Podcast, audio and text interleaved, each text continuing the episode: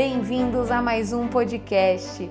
Eu sou a Malu Lima e hoje a gente vai falar sobre o amor romântico, o amor perfeito dos contos de fadas. E afinal de contas, ele existe ou não existe? Por que, que a gente sofre tanto quando o assunto é amor? Bom, vamos começar então falando aqui a respeito do que é o amor, né? O amor é um dos temas mais falados na história da humanidade e o mais controverso também. Todas as grandes religiões falam de alguma forma sobre o amor. O catolicismo, o protestantismo, o budismo, o hinduísmo, o islamismo, o espiritismo, filósofos, né? Nietzsche, Aristóteles, Platão, todo mundo tenta de alguma forma compreender o amor e ele também foi estudado pela psicologia, sociologia, teologia, antropologia, muitas áreas do conhecimento, né? Mas o fato é que até hoje a gente não chegou num consenso sobre o que é o amor, né? Porque para alguns o amor é um sentimento, é uma energia capaz de fazer esse sentimento ser eterno. E quando duas pessoas se amam de verdade, são as almas que se amam, e quando as almas se amam, esse amor é eterno. Para outros, o amor é um comportamento. Então, ainda tem quem defenda que é uma postura frente às pessoas e à vida. Mas não importa, na verdade, a definição exata, né?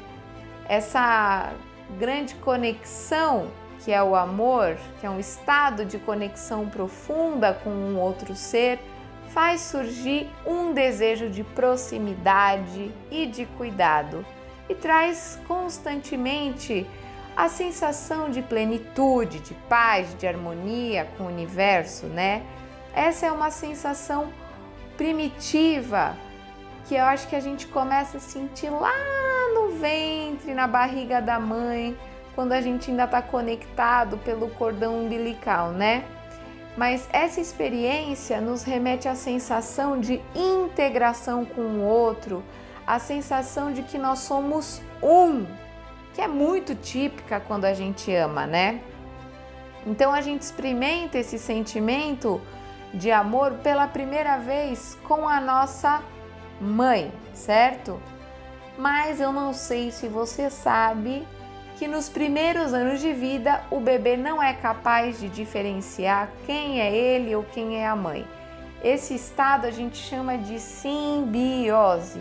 E à medida em que a gente vai crescendo, vai se desenvolvendo, a gente vai encontrando outras formas de amar a nossa mãe, de amar as outras pessoas também ao nosso redor e assim a gente vai amadurecendo afetivamente. Só que, infelizmente, muitas vezes esse amadurecimento emocional ele não segue o mesmo caminho que o amadurecimento biológico. E aí nós ficamos regredidos emocionalmente. Olha que interessante, né? É por isso que muitas vezes a gente se depara com um adulto que possui a maturidade emocional de uma criança. Será que você conhece alguém assim? Qualquer semelhança não é mero acaso, hein? Para quem vestiu a carapuça, esse podcast é para você. Outra peculiaridade, né, do nosso desenvolvimento emocional é que nem sempre a gente amadurece igualmente, né, em todas as áreas da vida. Por exemplo, você pode ser muito maduro nas situações profissionais e completamente imaturo para as suas relações amorosas, né? Então, toda pessoa, ela geralmente nasce com o potencial para amar e ser amado, mas a forma como nós amamos, ela é aprendida especialmente dentro do nosso sistema familiar. Então, é muito importante a gente dizer da importância do processo de socialização primário, que são as nossas primeiras relações, aquele primeiro núcleo familiar, né? Papai, mamãe, os irmãos ali. Basicamente, a gente aprende a se amar da maneira que nós fomos amados pelos nossos pais. Veja, a nossa autoestima é desenvolvida a partir de como nós interpretamos, compreendemos o amor vindo dos nossos pais. Por isso, a forma de amar é, ela é muito desenvolvida uh, na, na maneira como nós fomos amados e impacta diretamente a construção da nossa autoestima. Vamos aproveitar aqui para falar um pouco sobre autoestima. Autoestima é a coisa mais importante que a gente tem na vida, porque ela define o nosso desempenho em todas as áreas da nossa vida. Autoestima é como a gente se sente e autoimagem é como a gente se vê. Não tem como você se ver de uma maneira inferior, crítica e se sentir todo impactado, todo Fudidovski, todo poderoso. Isso não existe, não existe. Porque, na verdade, tem um valor evolutivo em sermos amados. É isso mesmo, existe um valor evolutivo em sermos amados. O filhote do ser humano é extremamente dependente de cuidados externos para sobreviver, né? Então, um bebê que não desperta amor nos pais, ele pode ser abortado. Uma criança que não desperta o amor nos pais pode morrer, inclusive, por negligência ou maus tratos, ou seja, Além dele garantir a qualidade de vida básica da criança, o amor ainda também facilita o nosso desenvolvimento saudável. Então é muito importante observar que o amor está relacionado ao crescimento do ser humano e não com a destruição, mas a falta de amor ou as formas distorcidas são o problema grave na vida das pessoas. Entendeu? Agora vamos lá. Amar é sofrer? A gente precisa sofrer para amar? A resposta é: de jeito nenhum, não, não mesmo. A gente não precisa sofrer por amor. Qual que é o problema que boa parte das pessoas enfrentam? É que as pessoas elas amam de uma maneira inadequada, porque tudo que nós entendemos sobre o amor faz parte de um modelo de crenças chamado amor romântico. Eu escutei uma vez de uma professora na faculdade de psicologia que o problema dos homens é a Playboy e o problema das mulheres é a Disney, né? Porque as mulheres acham que vão casar com príncipes e os homens acham que vão casar com coelhinhas da Playboy. Pois é. A forma de compreender o amor foi desenvolvida na Idade Média e hoje já, a gente já sabe que é incapaz de responder aos nossos anseios de felicidade essa forma de amar, embora a gente acredite cegamente nela. E o pior, tá? nós não prestamos atenção nesse modelo, nesse modelo louco. Ele é tomado como verdade, como a única forma de viver o amor e o pior, né? Ninguém questiona ele.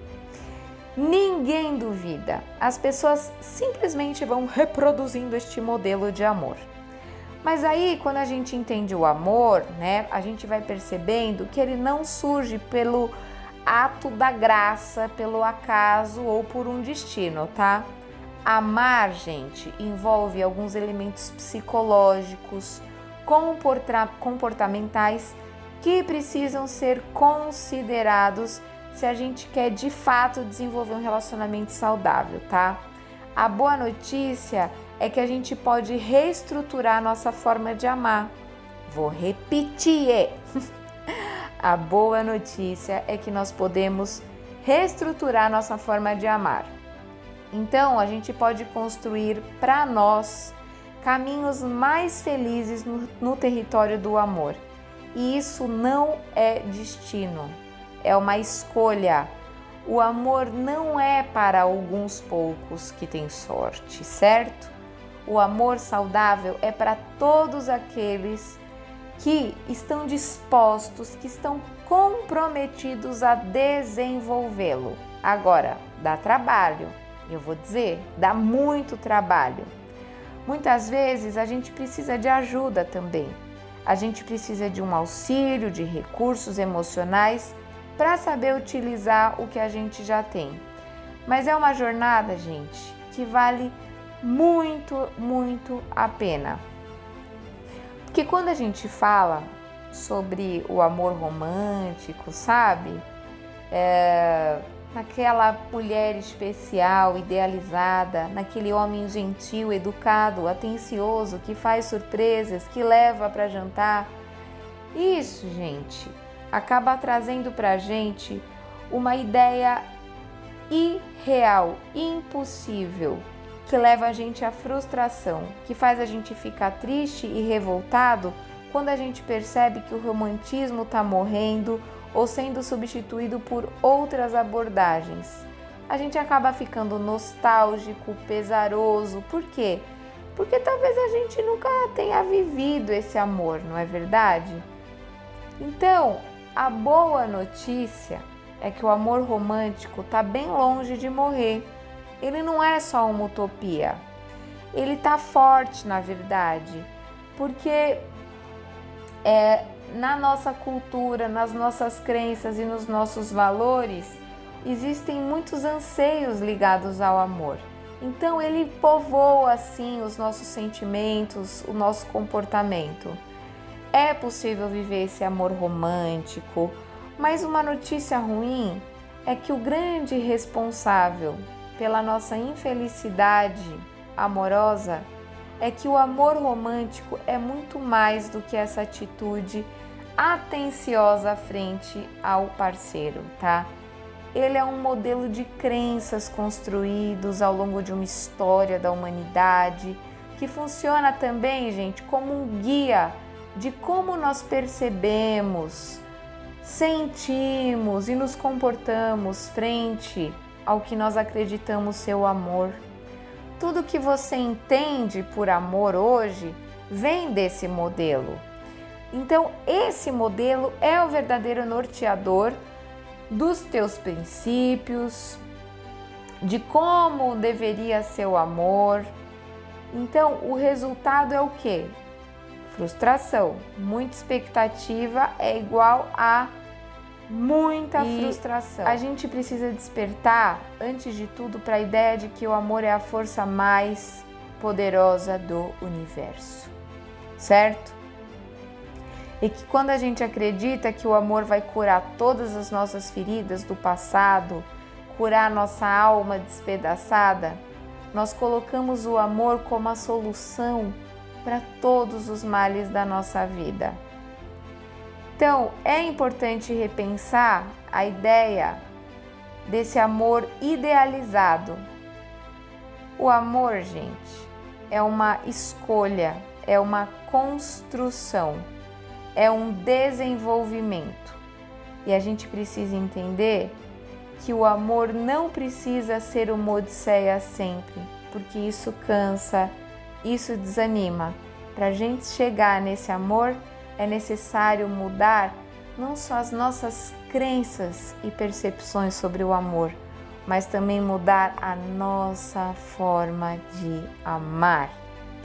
Entender como se constrói essa forma que a gente ama. E isso é um tema que dá muito, muito conteúdo e eu acredito que eu vou deixar para um outro podcast, certo? mas as considerações finais aí para um amor saudável. O amor saudável existe com certeza, só que é muito importante a gente entender que qualquer um pode ter um bom relacionamento amoroso, assim como qualquer um pode ser um desastre no amor. O que diferencia o sucesso nos relacionamentos amorosos é o quanto nós investimos em nossa saúde, porque um amor saudável nos permite escolher melhor nossos parceiros, valorizar as nossas decisões e prezar também pelo nosso bem-estar, certo? Então, cuida de você, esteja no seu melhor, porque sucesso no amor é se sentir realmente amada por quem você ama, e isso só é possível quando você se sente comprometido com a sua felicidade. Esse podcast fica por aqui. Eu espero que você tenha gostado e até o nosso próximo encontro. Vibra bem alto e arrasa!